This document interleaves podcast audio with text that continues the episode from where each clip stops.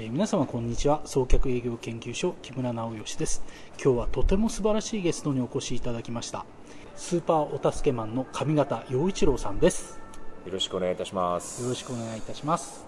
はい、えー送客営業インタビュー本日は東京シティビューからお送りしております。すいません上方さん、スーパーお助けマンということなんですが、はい。具体的にどういうことをお助けされてるんですか？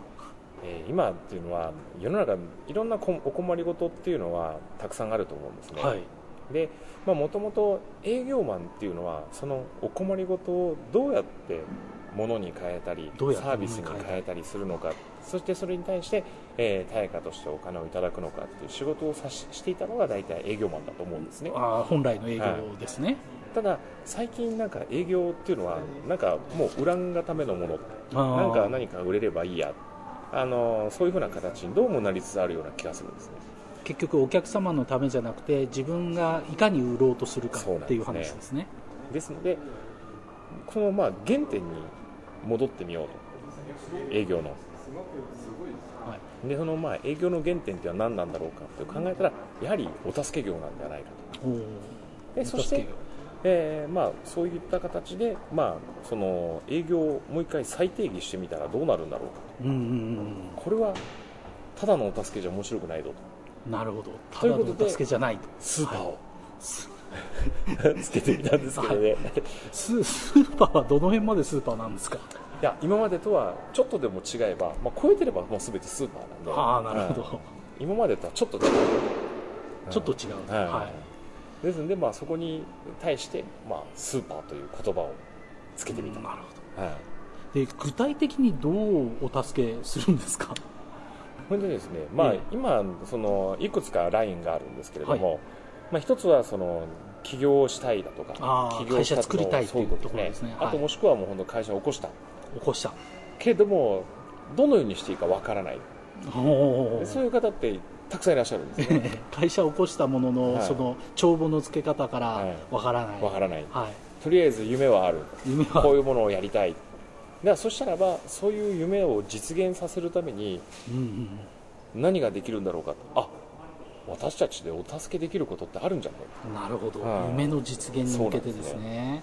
で現実にその世の中を見渡してみると、まあ、とそのどれだけ景気がいい時だろうと悪い時だろうと、日本の企業の9割は潰れるわけですよね、まあそうですね、はい。景気に関係なく、はい。はい。もう10年で大体その本当の意味でゾンビじゃない形で生き延びてる会社ってのは3%しかいないわけですよね。うんうんうんでこれが例えば3%が4%になったとしたらこれすごい素敵なこすごいとでよねですすね。生き残りがそれだけ増えるっていうことは。そうですよね、はいでそういうような世の中って作ることはひょっとしたらできるんじゃないのかな。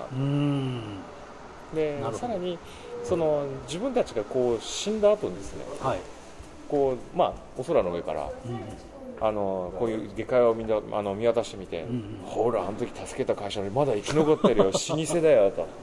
ということでその未来の老舗っていうものを一社でも多く未来の新生ですね、一社でも多くのその未来の老舗っていうのを世に送り出したい。一社でも多く送り出したいと、はい。うん。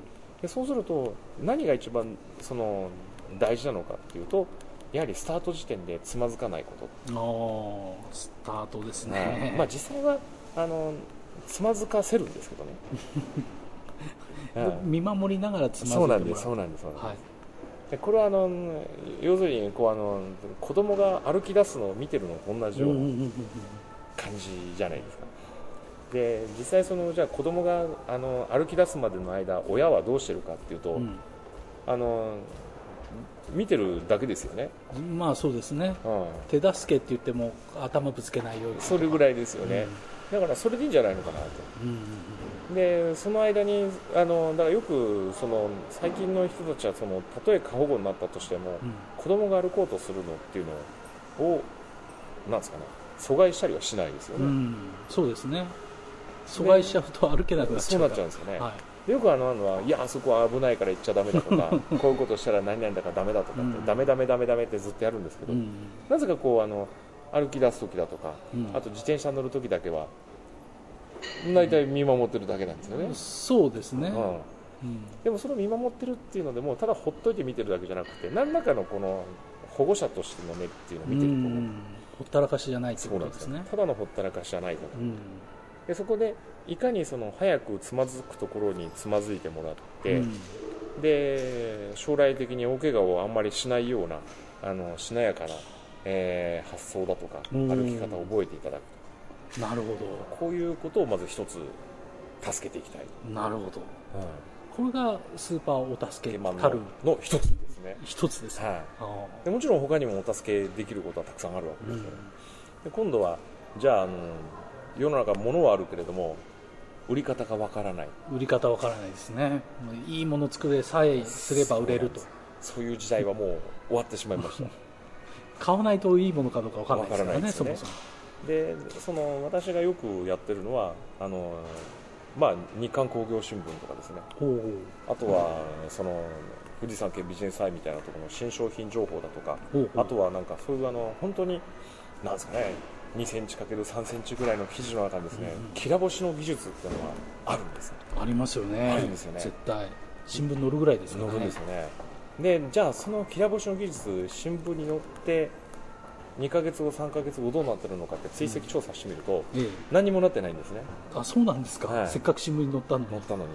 うーん。ならばあの本当に小さい記事のところで私がこうこれはっていうふうに思ったものに対してはやはりこうお助けすることはなんかできるんじゃないか。で私はこうあのもう常日頃からそういうのっていうのをいろんなところで見てるんですね、なぜかというと趣味なんで。あ趣味なんですか、はい。それ自体が。そうなんですね。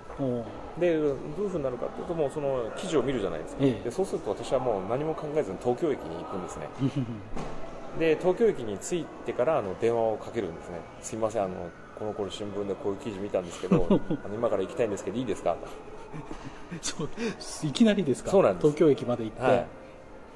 でどうやって行けばいいですか？でそしてあの向こうもまあ面食らってるうちに とりあえず聞くだけ聞いてとりあえず行くことにしてるんですおね。おであので実際にどういうふうな便で行くのかだけを決めてでそして会社に電話してすまんけどちょっと今日のあのアポイント全部キャンセルしておいてとじゃあ興味本位でまず、アポイントって言っても東京駅まで行ってからアポイントメント取って行ってしまう。とはい。でそれでもう本当仕掛け女房的に行ってしまって、えでそこで着いてからまた考える、考える。はい。それ収益は上がるんですか？それで。そうですね、まあ、収益があるのは大体10件に1件ぐらいですかね、おうん。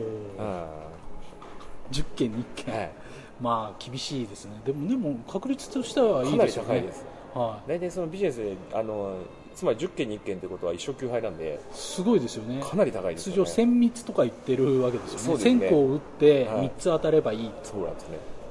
ですのであの記事を読んでる時点であの自分の頭にどれだけそのものに対するイマジネーションだとか、うん。そういうものが感じられるかどうかとか、あとはそれを開発している人たちの姿が思い浮かぶものっていうのは大体いいものが多いですね。なるほど。で全然ダメなのはどんなものですか逆に？あの記事を読んでても、ええ。さっぱりわからないもの、さっぱりわからない、はい。写真が出ていたりだとか、ええ。こういうものに使えるって書いてあってもそれの具体的なイメージができないものっていうのはうんうん。やっぱりうまくいかないものがやはり多いんじゃないかな。でも一応新聞記者がはい。その記事を書いてるっていうことは、はい。新聞記者なりのものは出してるわけですよねそうですね。記事として。それでもイメージがわからない。わかないですね。あそうですか。で実際まあそういうようなものでそのものに対してだけ興味があるんだけどわからないものに関してはそこのあの新聞に対して新聞社に電話かけて聞くんですけども、うん。それでもやっぱりわかんないことが多いですね、そうですか。うん、で、まあ、今何よりも分かりやすさが、まあ、求められてるんじゃないのかなあっていうふうに私は思うんですよね。ーでも以前以前は結構分かりにくいものでも、はい。そのままたくさん商品出てましたよね、ありました今ね。今は分かりにくいとダメなんですか？分かりにくいとその何をこうその伝えたいのかっていうメーカー側のが何を伝えたいのかってよく分からないことって多くなってると思うんですよね、うん。そうすると今物が昔と違ってものすごく溢れちゃってるんですよね、ええたくさんあり昔はそのテレビって言ってはもう選択肢ってほとんどなかったと思うんえですよね。え、選択しないですよね